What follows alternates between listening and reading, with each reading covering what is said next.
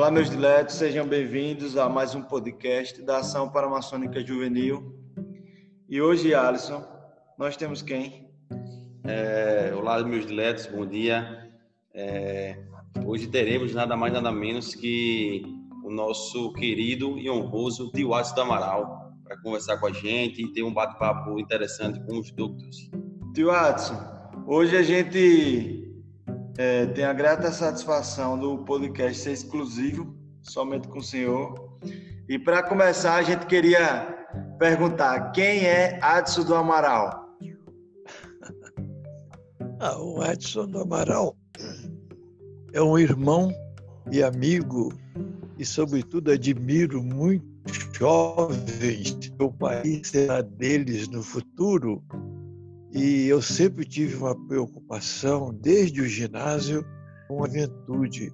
Eu era orador do meu colégio, era o Liceu Muniz Freire, e eu sempre falava sobre as datas históricas do país. E eu sou essa pessoa, amiga dos jovens, amiga e maçom. Logo, sou irmão de muitos irmãos por este mundo afora e estou aqui sempre às ordens do, dos companheiros, dos irmãos e dos amigos. É isso aí. Ô, tio Adson, qual era a profissão do senhor? Bem, eu era, eu era, inicialmente, eu trabalhei em muitos lugares. Trabalhei muitos tempos, um, poucos meses numa fábrica de tecido no Espírito Santo. Depois fui para o Rio para ver se fazia o curso superior. Já estava cursar o terceiro no científico e fazer o curso lá no Rio de Janeiro. E lá então eu passei a dirigir um, um escritório de, de pagamentos de pessoal do, da firma do meu irmão, que depois eu me tornei sócio, era uma de construção, era uma obra de construção civil, uma firma de construção civil. E de lá, quando houve um acidente da nossa firma, então nós tivemos que parar de construir, porque era o, o, o cidadão americano que, que era, era estava fazendo a obra e nós éramos subempreiteiros. E com, como houve um acidente, ele queria que nós assumíssemos quando a firma própria, o própria vítima, o, marido da mulher que tinha falecido nesse acidente, trabalhava no é, lá no palácio, num, num, hotel muito famoso do, do Rio de Janeiro, o Palace Hotel. E ele queria, caro, o americano. E nós então paramos de construir. Aí fomos trabalhar, fomos, fomos trabalhar numa indústria de areia, estação e venda de areia. De lá é, o, o, serviço público, um amigo, um irmão, foi me procurar e dizer, da minha loja, falou olha, está havendo um concurso lá no Ministério do Trabalho, você podia ir para lá para ver, ver o pessoal muito meu amigo e tal. Eu fui, fiz uma prova, passei na prova e fui instituir o serviço de CLT do serviço público. Fui instituir o serviço CLT no, no serviço público. Muito bem. E de lá fiquei até a minha aposentadoria. Fui, ocupei diversos cargos nessa área. Depois vim para Brasília, fui chefe de gabinete de uma secretaria que hoje é um, é um ministério. E finalmente eu fui para, para o Serviço Nacional de Formação Profissional, que eu tinha no Rio de Janeiro participado de um seminário da OEA e tinha sido relator da criação desse órgão de formação profissional rural, que não existia ainda na, no Brasil. E depois eu fui diretor desse órgão, fui um dos diretores da Divisão Norte. Essa foi a minha tarefa. Com relação à maçonaria, eu fui venerável no Rio de Janeiro, é, construí uma fachada de templo, que era uma casa naquele tempo, a loja funcionava numa casa. E nós construímos uma fachada de templo grego e de lá eu vim para a maçonaria e aqui aconteceu a, a PJ e outras coisas maravilhosas da vida. Lá também nós iniciamos a PJ. No, no, como já expliquei, ela se perdeu lá nos corredores, porque eu consultei os irmãos, ele foi contra. Quando eu fiz em eu não consultei, não consultei. apresentei a, direto à Assembleia. Isso aí, rapidamente. Com relação à parte literária, eu tenho 12 livros publicados, tenho um pronto para publicar, tem mais dois prontos para publicar, ou três, sei lá. E estou passando os meus dias, eu moro sozinho, passando meus dias com o meu computador. Ele é o meu, meu amigo. É isso aí. É, tio Adson, é, em que momento da, da vossa vida o senhor cogitou em criar a Ação para a Amazônica Juvenil? Que nós, que nós começamos? Isso, isso. Qual momento da vida do senhor o senhor começou a pensar, o senhor começou a planejar assim, é, em criar a PJ? No Rio de Janeiro. No Rio de Janeiro era assim. As minhas, minhas filhos, meus filhos estavam tudo pequenininho. E eu ia para a loja, era pertinho da loja, eles iam lá quando eu estava fazendo a loja, ficava brincando ali, perto da loja, quando a gente estava fazendo, transformando a casa num prédio, num, num, num templo grego. E eu vi o seguinte, que o meu filho, ele tinha, podia ser lauto, mas a filha não era aproveitada para nada. Só ia quando tinha uma festa e assistia uma festa, a festa que, a família era como se o Dia das Mães é, é, desse jeito. Então eu falei, pensei logo, gente, a mulher primeiro, mulher, nós sabemos que a mulher é, tem maior número de mulheres no Brasil do que homens essas mulheres são aproveitadas, os filhos não são, as filhas não são aproveitadas. E começou a gerar na minha mente a possibilidade desse trabalho. Fizemos o trabalho no Rio, mas como eu já expliquei, ele se perdeu nos corredores da, do Palácio Maçônico, onde funcionava a Soberana Assembleia, e ficou latente em mim essa possibilidade. Quando eu para Brasília, aí eu, eu, já expliquei esse detalhe também, como é que aconteceu.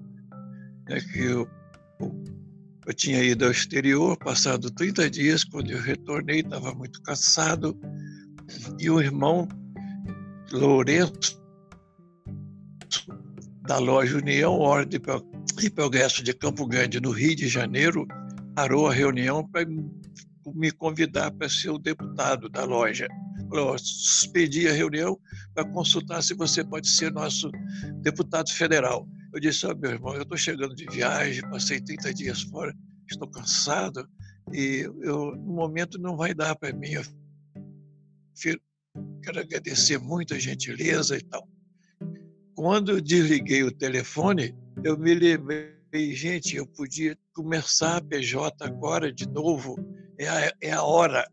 E aí, no dia seguinte, eu tentei de todo jeito falar com o irmão. Até, ele, ele tinha, uma, tinha uma fábricazinha de roupas, uma confecção de roupas para crianças. Custei encontrá-lo. Quando encontrei, ele disse: Não, Amaral, está tudo bem então, pode deixar que nós vamos elegê-lo. E foi aí que começou a nossa dedicação à Assembleia. Me dedicava bastante à Assembleia e com todos os irmãos, todos os setores. E aconteceu, como eu também já falei, né, que um, o, o,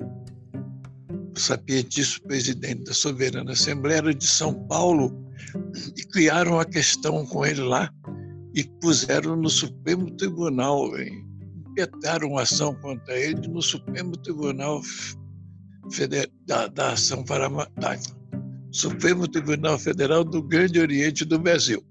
E eu fui lá defendê-lo. a minha formação era jurídica e tivemos êxito. E liberamos, ele ficou livre, ficou muito meu amigo, agradecido, e eu estava vendo que estava parando para lançar a PJ. Só que dessa vez eu não consultei ninguém lancei, era amigo de todo mundo, de todos os setores, lancei no dia da Soberana Assembleia. nesse dia ela não foi, não foi aprovada, que eles pediram para deixar para outra sessão, para ver estudos a respeito. E eu falei com o irmão que estava ao meu lado, falei, meu irmão, eu vou pedir urgência urgentíssima. Ele disse, não, não faz isso não. Não pede não, porque vai, pode, deixa para ser daqui a três meses. Aqueles três meses pareceram anos, até chegar aos três meses, quando ela foi aprovada por unanimidade. Tio Adson, aproveitando então essa oportunidade, é, a gente conseguiu a, pre a, presença também de alguns ductos que veio, que vieram agregar nessa nossa conversa. E a exemplo de Ana, que mandou uma pergunta para o senhor. Veja só. Pois não, meu irmão. Oi, tio Adson, tudo bem? Meu nome é Ana Luísa, sou atual ductor do núcleo Alfa Oswald Borba de patrocínio Minas Gerais. Eu queria te perguntar o que passou pela sua cabeça no momento em que a PJ foi proposta pela primeira vez e ela não foi aceita. Em algum momento você pensou em desistir dessa ideia? Um grande abraço. Não, nunca desisti dessa ideia. achava que essa ideia era de grande importância, porque, primeiro, pela presença da, da menina, que já a... Então eu achava o seguinte, que precisava de proteger a juventude brasileira, especialmente as filhas e filhos de irmãos e jovens de bons costumes. E a PJ também não ficaria só nas lides maçônicas, ficaria também na...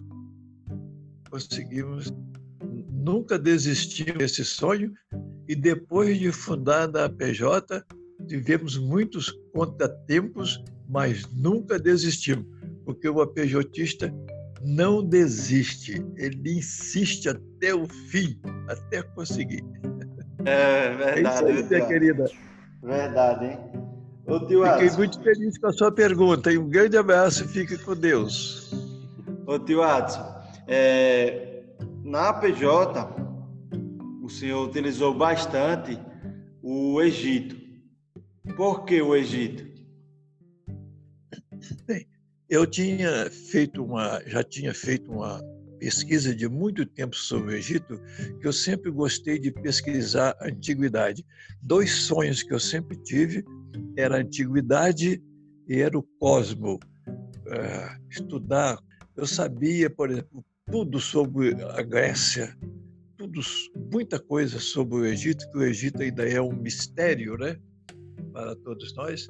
E como eu estava estudando e era encantado com o trabalho do Egito, porque muitas coisas que nós usamos hoje vieram do Egito, muita coisa que nós fazemos de estudo, a própria Grécia estudou no Egito. Pitágoras, por exemplo, que esteve no Egito e também esteve na Índia, ele trouxe a teoria, aquela teoria dele dos, dos números, aquela filosofia maravilhosa dele, acreditamos tudo isso do, do Egito. O Egito tinha muito conhecimento profundo, inclusive quando Platão fala de Atlântida, ele aprendeu isso no Egito, estudou isso no Egito.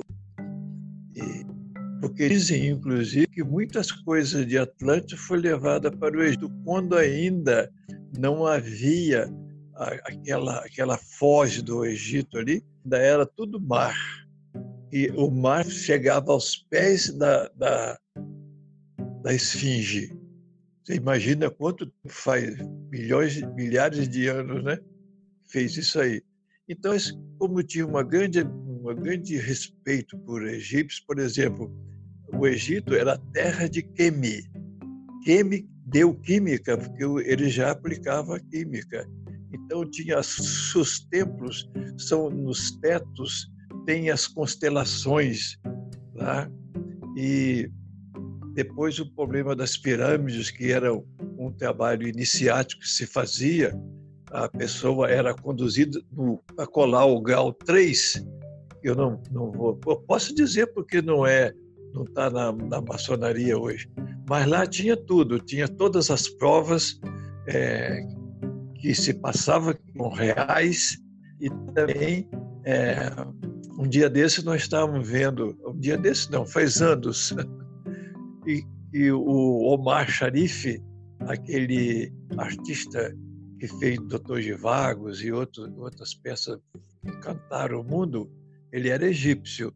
E ele entrou dentro da pirâmide para mostrar no, no fundo da pirâmide onde, se passavam certas provas do iniciado. Dizem, por exemplo, que Orfeu, é, que foi, foi se iniciar na, lá na, no Egito, ele não conseguiu passar nas provas. É por isso que ele fala, mas ele era a sua lira era tão maravilhosa que os mestres é, liberaram, porque quem não passava nas provas nunca mais saía de, do Egito. Ficava confinado lá entre os sacerdotes. Mas ele foi autorizado. Aí, aquela história do Eurídice é uma história ligada a essa prova de, de Orfeu, que fez um trabalho muito bonito no Egito. Então, é, nós procuramos é, utilizar o Egito pela ciência e também porque não queríamos prestigiar uma nação atual no mundo, porque nós íamos prestigiar só uma nação e as outras.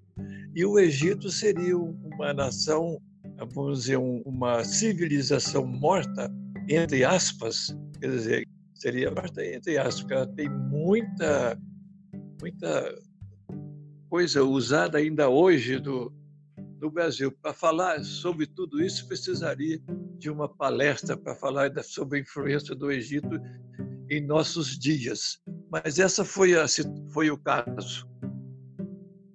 Não sei se respondi, mas é isso aí. É, tio Adson, nós temos aqui a contribuição de, de mais um adulto, a adulto daqui de distância, Ana, e ela quer fazer uma perguntinha para o senhor. Oi, tio Adson. Meu nome é Ana. Atualmente eu sou adductor do Núcleo Alfa Piauitinga, distância Sergipe. E a minha pergunta é: de onde o senhor tirou inspiração para criar os níveis APJistas? É, os níveis eu achei o seguinte: que os jovens precisavam ter ao alcance diversos níveis de conhecimento. Por exemplo, o primeiro nível seria para conhecer a PJ, algumas informações do Grande Oriente do Brasil, alguns dados importantes, o regulamento eh, geral da PJ, inclusive conhecer também ah, dizer, o cerimonial, os estudos que se faria no cerimonial com relação à, família, a dedicação da pessoa, né? Que a pessoa precisa saber que ela precisa estudar, precisa se preparar, precisa ser digna perante a sociedade para ser respeitada e querida. Então, esses detalhes todos estão no primeiro cerimonial. O segundo cerimonial seria o estudo do Brasil, porque o Brasil é o país mais desconhecidos dos brasileiros não são todos os brasileiros, mas uma grande maioria não conhece o Brasil, está de olhos postos lá fora, enquanto os lá de fora estão de olhos postos no Brasil pela riqueza que o Brasil tem como esse continente maravilhoso que é. Você vê que nós temos. Então, nós é, trabalhamos nesse sentido, no segundo grau, conhecer o Brasil, ouro, pedrarias, um povo maravilhoso. Você vê que eles fazem, as pessoas fazem quase tudo o que querem com o povo. Se fosse, por exemplo, em outros países que tivesse essa situação brasileira hoje, ela já tinha tido revoluções, tinha, tinha tido um bocado de problema no país. Mas o país aguenta tudo. Tem até uma, uma frase que diz assim: que desde que o país foi, foi criado, foi descoberto, desde que o país foi descoberto, os homens tentam destruí-los durante o dia, mas o país se reconstrói sozinho à noite. Que a natureza aqui realmente, como diz o, é que é o o homem da frota de, de, de Cabral, né? que comunicou a Dom João a descoberta do Brasil, em se plantando aqui tudo dá. Então, nós procuramos. É, hoje, o, o, Brasil, por exemplo, já é uma espécie de celeiro do mundo. Ele, muitos países dependem do Brasil, com a, agricultura, por exemplo. Também tem ferros, tem tudo isso aí. Então, nós queríamos que o jovem conhecesse o seu país, amasse esse país, é, que infelizmente ele é tão esquecido das pessoas, é a nossa casa, o nosso lar, é a terra dos nossos pais. A pátria significa a terra dos nossos pais. Nós somos descendentes, herdamos isso do, dos nossos pais. Então, por que, que nós não nascemos? Uma vez eu escrevi isso, um jovem pediu para eu não pôr, não. Eu tirei do, do cerimonial, eu tinha posto. Porque nós não nascemos eh, nos Estados Unidos, nem na França, nem na Inglaterra, nem em Bangladesh. Nós não nascemos nesses lugares. Nós nascemos no Brasil. Então nós temos que valorizar a nossa terra como os outros, muitos valorizam a terra deles. E infelizmente nós sabemos que isso não se passa no Brasil. Você vê que um dia, um dia eu estava andando na esplanada dos ministérios e tinha uma greve de uma greve lá por salário, não sei o que mais. E eu estava vendo uma bandeira do Brasil no chão e as pessoas pisando nela, passando nela, pisando na bandeira. Eu esperei o pessoal passar, eu não podia ir lá interferir na, na, na coisa, deixei eles passarem e fui lá recolher a bandeira. Mandei, lavei a bandeira, eu ainda tenho ela aqui em casa, em algum lugar. Mas é isso aí. É amor ao Brasil. Como diz Olavo Bilac, não verás criança, não verás nunca um país como este. Ô tio Adson, outro jovem também veio participar do nosso bate-papo. O Andrade, ele registrou a pergunta dele aqui. Vou passar para o senhor. Boa noite, tio Adson. Tudo bem? Aqui é o Andrade, atual ducto do Núcleo Alfa João Bolso Fernandes, da cidade de Brejo Cruz, na Paraíba. É, inicialmente eu gostaria de agradecer a oportunidade de estar participando do podcast ao tio Kaká e à pessoa do Mário que possibilitou essa participação. E a pergunta que eu gostaria de deixar para o senhor, tio, é sobre a nossa trajetória, a trajetória da APJ ao longo desses anos. Qual foi o maior desafio que você enfrentou é, em torno desse período que foi percorrido? E também gostaria de saber do senhor o que o senhor acha da ascensão que a PJ está tendo no atual cenário. É isso, forte abraço. Ah, meu irmão, nós tivemos inúmeros desafios. Teve irmãos, é, por exemplo, vou te contar só essa aqui, outras também. O meu filho era doutor de uma PJ, naquele tempo era presidente né, de uma PJ. E ele foi num encontro que houve em Rio Verde. Eu não pude ir nesse encontro, porque eu estava com muito trabalho no Grande Oriente. E um irmão, que era vice-presidente da PJ, quer ver que filho bonito tem muitos pais, né? Ele disse lá que ele era o fundador da PJ. E o meu filho aqui, olha, pai, o cara falou que ele é o fundador. mas o que que tem, meu filho? Não tem importância. Está escrito em livro de história que eu sou o fundador do história do Grande Oriente do Brasil. Está escrito isso aí. E nós fundamos a PJ em 1983, não tem importância. Deixa ele dizer que é importante lá e, e, e a PJ não tem importância que ele fale isso, não. Ah, tá bem, então legal. Mas muitos outros tiveram problema, por exemplo, teve um irmão do Rio de Janeiro, não quero dizer o nome dele, né, só por respeito ao irmão, né? Mas ele queria acabar com a PJ, ele era do, não sei se era do Conselho Federal, acho que ele era do Conselho Federal, porque ele queria que a PJ, houve uma reunião e ele, e nós, nesse tempo, o BAC, que era do Rio de Janeiro, podia ser feita uma instituição nacional de apoio à juventude e tal, não podia ser feito isso. E, e por assim, e aí por outros, outros casos, né? É, por exemplo, muitas vezes eu ia numa reunião, quando eu não pude mais, estava cansado, eu dirigia a PJ, era chefe de gabinete, era subprocurador-geral né, e era presidente do PJ. Então, fazia tudo isso, ainda fazia um jornal no fim de semana, sábado domingo eu fazia um jornal em casa que era o jornal da PJ. Naquele o jornal, chamava PC. Depois ele mudou o nome. Quando essa pessoa assumiu, mudou o nome. E quando essa pessoa assumiu, o Mestre falou comigo assim, Adson, você sabe o que você está fazendo? Falei, meu irmão, eu não tenho condição. Fui carregar para o hospital com a minha filha de um lado e a mulher do outro, carregando para o hospital. Preciso parar uns tempos. Aí também, tá então você quer, esse é isso aí. Tudo.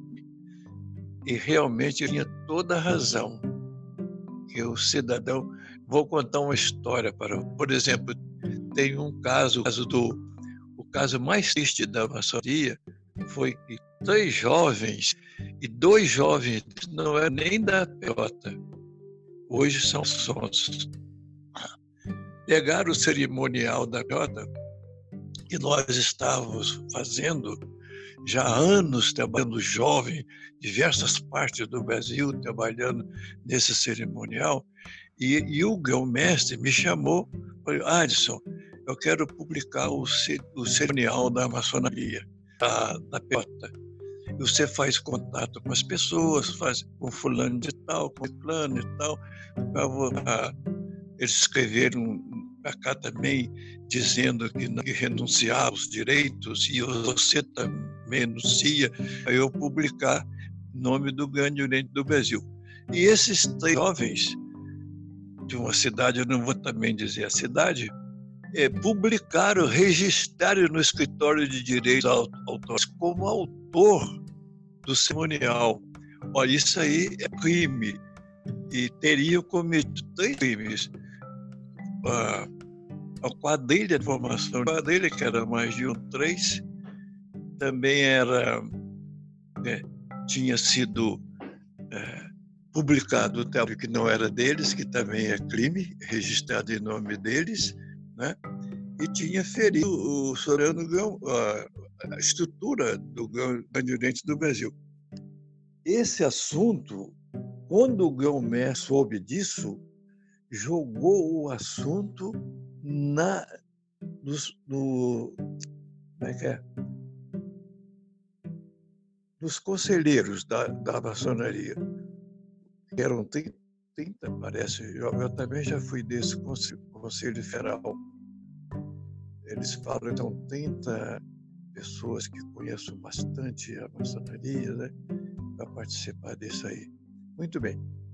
E lá eles, eu procurei o rapaz, que também não quero dizer o dele, que era o secretário que estava com esse trabalho, pedi, meu, só faltei ajoelhar para pedir, não, meu irmão, não, faz isso com, com a PJ, ela não impugna, não foi ela que fez isso, eu vou abrir um processo no Supremo Tribunal de Justiça maçônico.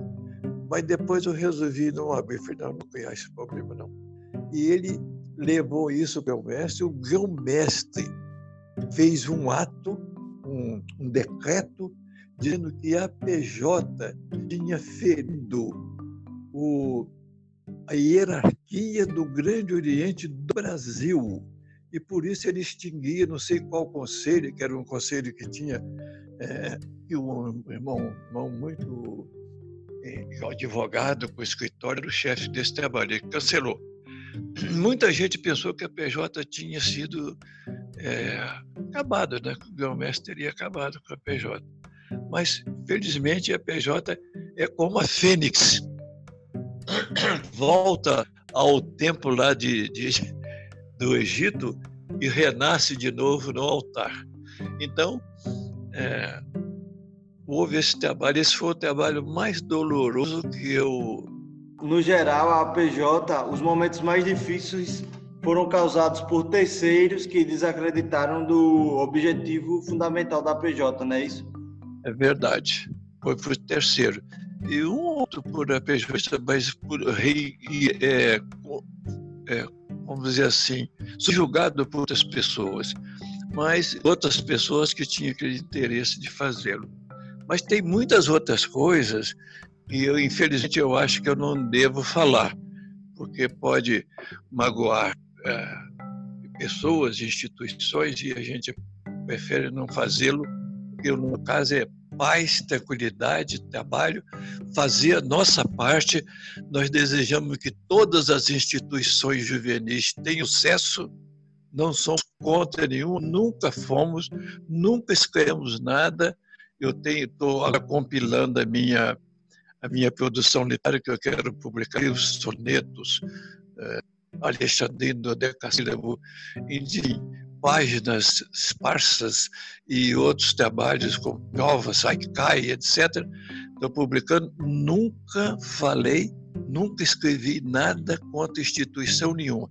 Desejo a todas as instituições, repito, que trabalham com o moço, edificando dentro do sistema brasileiro, desejamos que sejam felizes, tenham êxito e a PJ também. Olá pessoal, aqui é o Ivan, ductor do Núcleo Alfa Prefeito União de Arapiraca, Lagoas. Cumprimento a todos, tal como também cumprimento o diletíssimo tio Atos do Amaral. É, e agradecer né, pela presença no podcast hoje. E queria saber, tio Adson, três indicações de livros que o senhor acha que todo, todo PJista deveria ler. A gente sabe que o senhor é uma pessoa muito erudita, né? E a gente gostaria muito de saber uma indicação de leitura, né? No caso, três indicações que poderiam vir agregar bastante durante a nossa caminhada.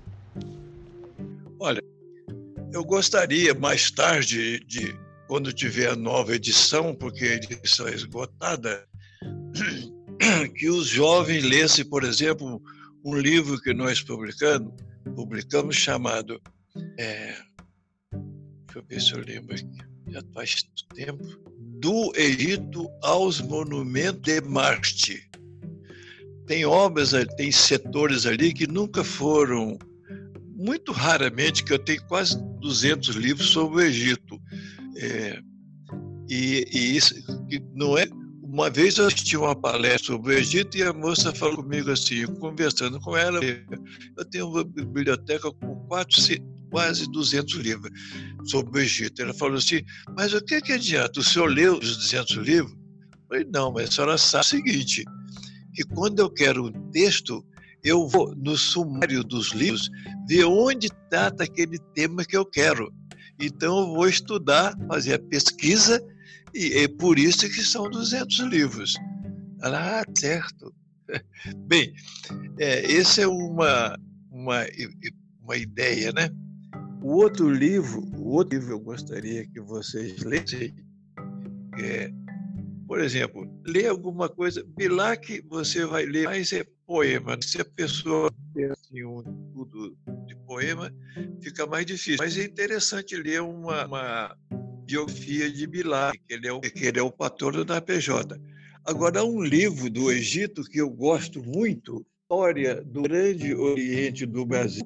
A PJ está nesse livro em diversas partes, mas uns, umas 30 citações da PJ nesse livro que foi feito pelo Castellani. Depois tem uma segunda, uma segunda edição que foi feita por José Castellani e William Hilde de Almeida, que também fala na, na PJ mais de 20 vezes.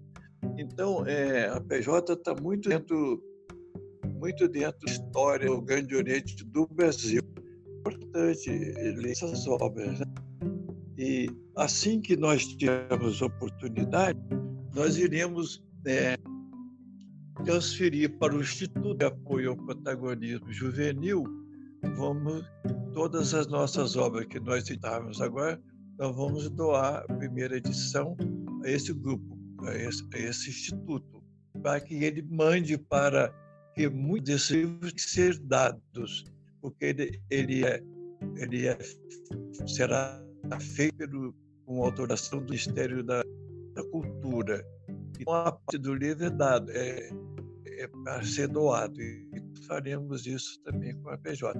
Então, é, há muitas obras boas, né, que se precisar ler do plano de cultura, é, muitas obras. Mas eu posso depois, se for o caso, tentar fazer uma relação e enviar para o Mário. Mas vamos como é que eu faço isso. Tá? Mas eu fico muito grato pela pergunta, pergunta muito inteligente. E, e, aliás, vocês sabem que Malbatan escreveu isso assim: quem não lê, mal faz, mal vê. A leitura é importante. E quando a pessoa lê e não tiver uma palavra difícil, que ele não lembra como é, tem que ir ao dicionário. Eu tenho três dicionários aqui em casa, inclusive o de Weiss, que é o dicionário mais completo que existe da língua portuguesa. Tem mais de 100 mil palavras do que outro dicionário quer. Então, esse dicionário é muito bom. É caro, né? Hoje está tá mais caro tudo. Mas é um dicionário muito bom. Mas pode juntar um grupo, tá? quem sabe, comprar e deixar na, na PJ para ser consultado lá. A pessoa anotar os nomes que ela leu, que não, fazer isso aí. Bem, é, eu agradeço muito a pergunta inteligente, oportuna, por causa desse trabalho, inclusive, do Malvatan, né? Quem não lê, mal fala, mal ouve, mal vê. Um grande abraço. Pode, pode seguir. Do, desses momentos vividos com a PJ, qual o senhor acha que foi o momento mais emocionante que o senhor presenciou?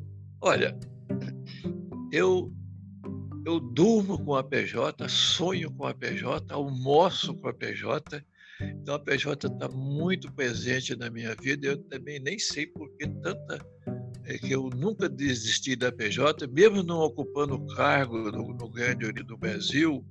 Eu atendo os moços de diversas partes do Brasil que me fazem pergunta falam com amor, com dedicação e com profundo respeito ao Grande Oriente Brasil e aos trabalhadores como Cacá, como o Soberano Guilherme, como o irmão Rui, que é, que é o da Guarda do Selo, que são grandes irmãos, amigos, e tem muitos outros que eu nem me lembro o nome agora, porque essa equipe é nova, né?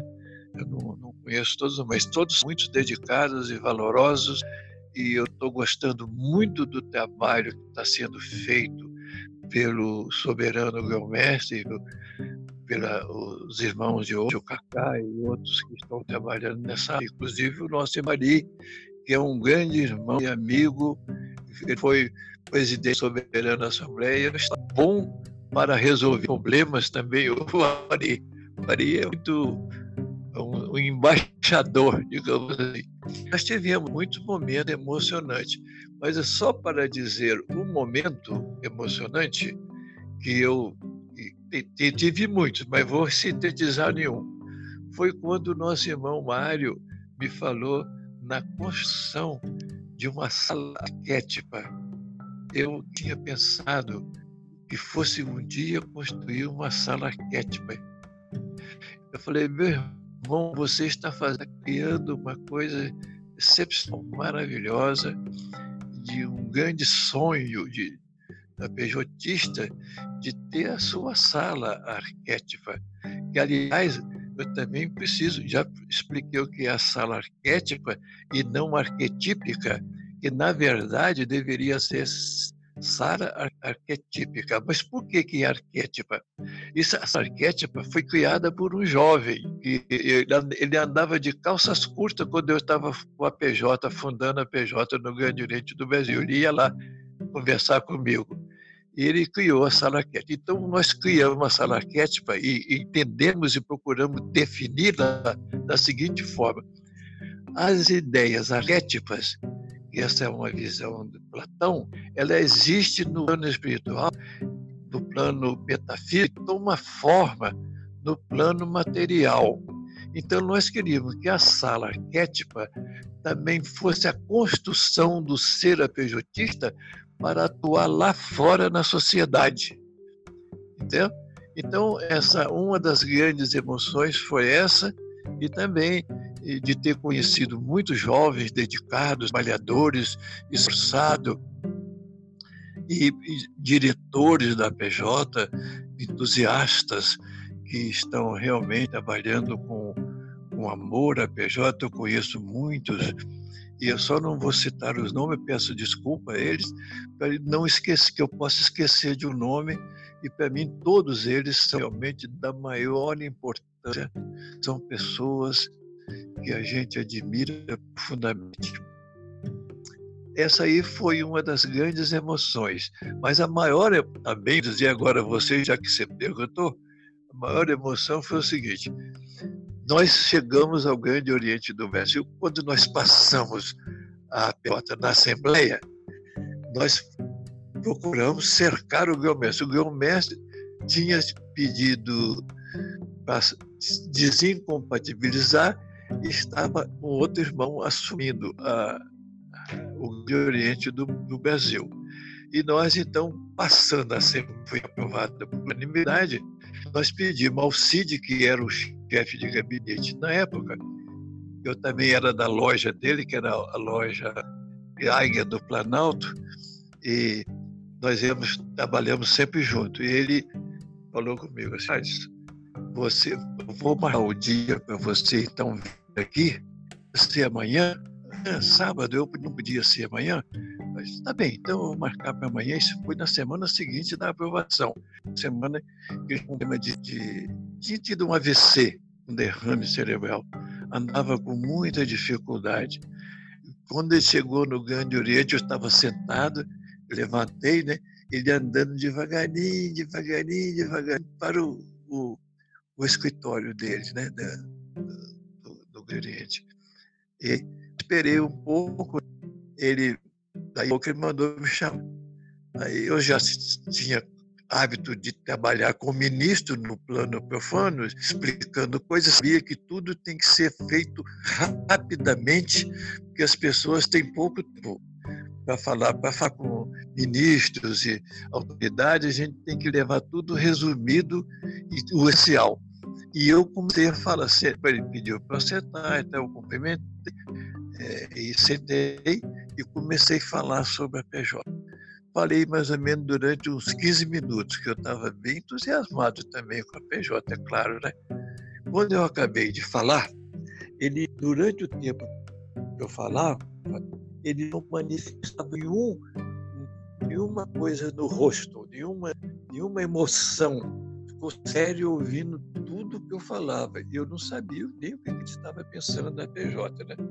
Quando eu terminei de falar, ele levantou assim na cadeira, estava sentado com muita dificuldade, estendeu a mão assim mim e disse assim: Isso devia ter sido feito há 200 anos. Isso foi o que. Esse dia também. Aí ele falou assim: agora tem o seguinte, nós não temos aqui secretário, eu estou sozinho aqui, eu e o Cid e tal. Eu falei, não, senhor, eu vou para eu vou para a máquina, vou escrever, vou fazer o processo, o, o, o decreto, o senhor assina então o decreto, que já tinha vindo aprovado lá, aliás, não era decreto, era lei, porque foi aprovado na Assembleia. O senhor então assina a lei. Eu fiz, fui lá, bati e tal, levei para ele, ele assinou, eu tirei uma cópia para mim e fui para casa pisando em nuvens fui feliz, foi essa também foi a maior de todas as emoções no início da APJ. E a outra emoção foi a sala arquétipa aí de, do meu irmão Mário e dos irmãos da loja. Eu rendo a minha homenagem e a minha gratidão por tudo que eles feito em alto nível que pode ser uma escola para o mundo, está sendo, né? Podcast, outros trabalhos que faz aí. É isso aí, meu irmão. Eu, sua pergunta também foi muito feliz, eu adorei a pergunta. É, aonde é que o senhor, fazendo um exercício de imaginação, onde é que o senhor vê a PJ no futuro? Olha, eu acho que a PJ é um trabalho essencial para o Brasil eu acho que cada dia o brasileiro vai descobrindo o que é a PJ. qual a importância da PJ, que ela complementa a educação cívico-patriótica do, do jovem eh, nas lojas. Então, nós esperamos, como a maçonaria tem toda essa credibilidade, vai fazer agora em 2022, 200 anos. É a sociedade civil mais antiga do Brasil.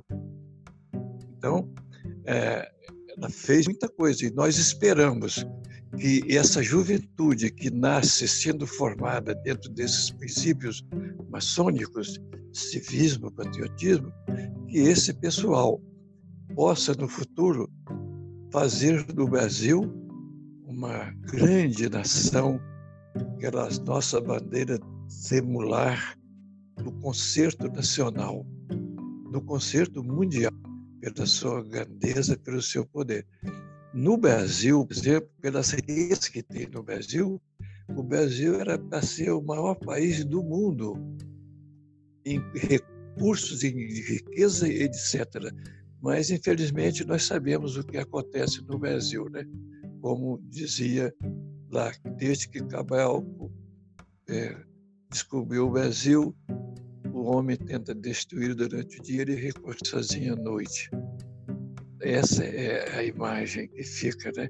Os interesses das pessoas, o desejo de grandeza acima de tudo, acima da lei, acima da, das pessoas, o homem não aprendeu a ter acima de si mesmo. Ele tem que crescer acima de si mesmo e não acima de outras pessoas, como muitas pessoas veredam por esse caminho de riqueza, de ter tudo, de mandar em tudo, de poder tudo. Isso aí é o grande erro do homem, porque tudo passa. Um dia desses eu estava os próprios livros que os grandes escritores fazem não passam de, de sucesso, não passam de cedos.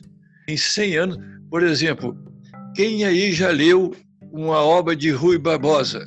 Grande, grande, o maior coco da Bahia, né? uma celebridade internacional. Poucas pessoas, muitos já leram, estão lendo e vão ler, mas são poucos. Geralmente, um livro, uma obra de um autor, eh, tem 200 anos. A PJ não. A PJ não é um livro. É, se for um livro, é um livro de ouro. E o é um material que não desgasta com o tempo, né? Ele vai eternamente. Nós desejamos que ela algum dia manifeste todo o seu poder no Brasil, distração de um país maravilhoso como é o Brasil, para ser reconhecido internacionalmente. É, eu quero agradecer ao senhor pela participação, pela disponibilidade. O senhor sabe que isso tudo começou graças a, ao senhor. Oh, eu é que agradeço profundamente esse privilégio de falar com todos esses jovens maravilhosos que estão nos ouvindo.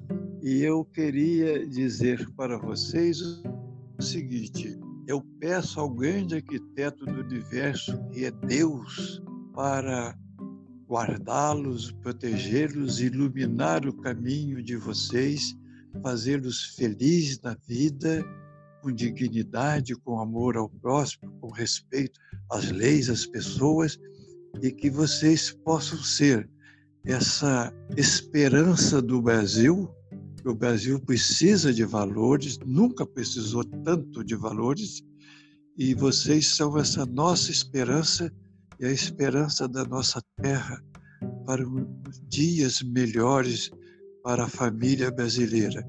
Eu quero pedir a Deus para abençoá-los e protegê-los, juntamente com todos os familiares, amigos, apejotistas e maçons. Deus esteja conosco e nos guarde para sempre na sua luz, na sua inteligência, no seu amor. Parabéns a vocês, apejotistas. Agradeço a todas as perguntas feitas, inteligentes, belas, maravilhosas, e eu fiquei muito feliz de estar nesse momento com vocês. Tá? Fiquem em paz. Deus guarde e proteja. Tchau. Meu irmão Adson, é, quero dizer que foi satisfação da parte da gente aqui do, do podcast APJista é, mais uma vez estar falando com o senhor. É uma satisfação em, em nossos podcasts a participação sempre do senhor. E hoje, é, essa edição foi especialmente com a, com a Vossa Senhoria. E quero dizer que é muito importante essa participação do senhor, é, que abranda e nos deixa mais felizes, nós APJistas, é, quanto APJistas, quanto maçons, quanto fraternas, quanto família maçônica, né? Quero agradecer mais uma vez e que todos fiquem com Deus, inclusive o senhor.